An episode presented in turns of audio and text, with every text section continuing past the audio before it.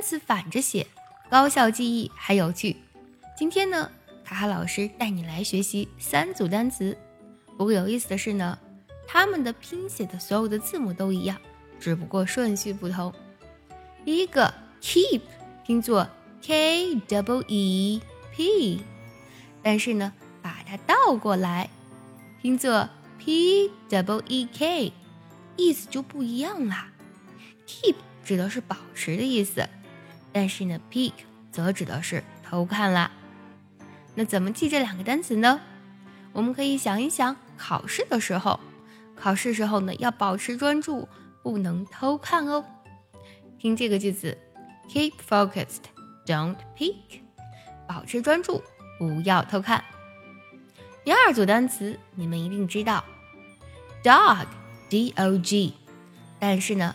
把它倒着过来拼，就变成了 G O D，变成了上帝啦。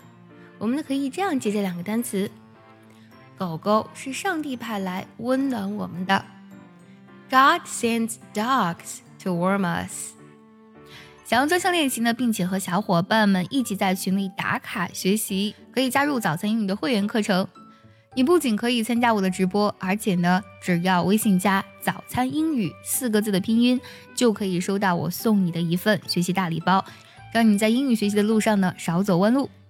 第三组单词，stressed 有压力的，desserts 饭后甜点，stressed 拼作 s t r e double s e d stressed，把它反过来拼。D E double S E R T S desserts。想一想，是不是很多人有压力的时候，都会在吃完饭之后呢，多吃一点点饭后甜点呢？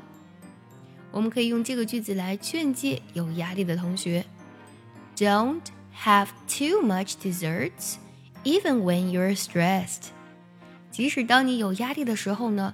也不能吃太多的饭后甜点。